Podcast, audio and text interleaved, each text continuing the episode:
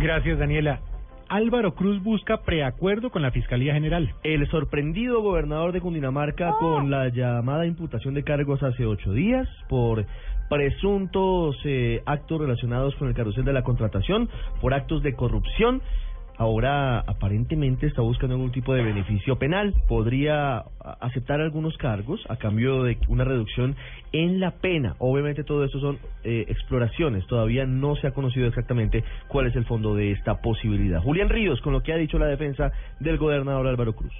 Mucha atención que la Fiscalía General de la Nación confirmó que el gobernador de Cundinamarca, Álvaro Cruz, está adelantando negociaciones para buscar posibles beneficios jurídicos dentro de la investigación que se adelanta en su contra por el escándalo de la contratación irregular en la malla vial en Bogotá. William Monroy, el abogado defensor del gobernador, se reunió con el vicefiscal general de la Nación en busca de varios acuerdos. Esto fue lo que dijo a su salida de esta cita. Han habido dos sesiones y se seguirá. Iniciando agosto se continuará porque el fiscal del caso, doctor Valbuena, está por fuera del país atendiendo un doctorado y regresa en los primeros días de agosto.